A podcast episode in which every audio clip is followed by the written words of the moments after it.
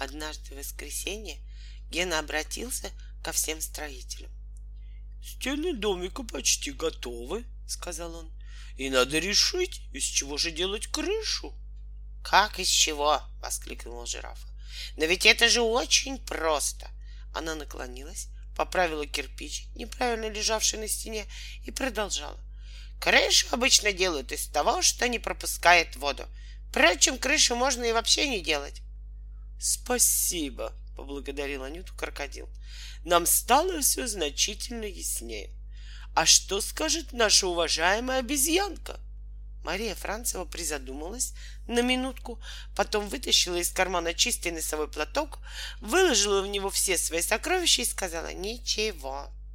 После этого она тщательно уложила все свои драгоценности обратно в рот.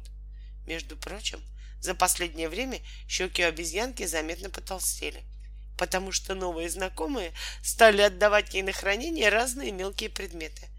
Если вы, например, случайно нашли на улице ключик от чемодана, а самого чемодана пока еще не нашли, вы спокойно могли бы отдать свой ключик обезьянке. К тому времени, когда вам наконец попадется чемодан, ключик будет у нее в целости и сохранности.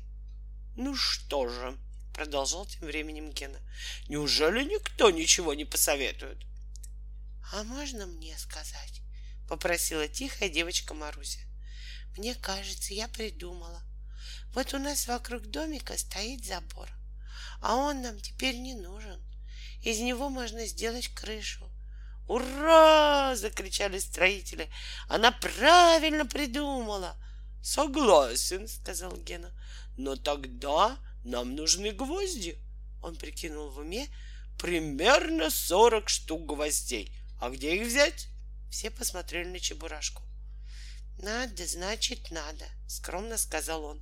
«Я достану гвозди».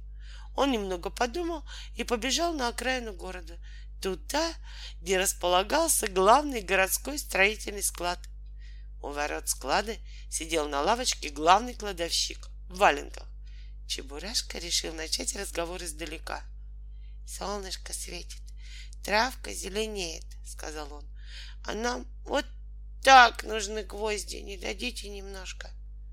«Это не травка зеленеет», — ответил кладовщик.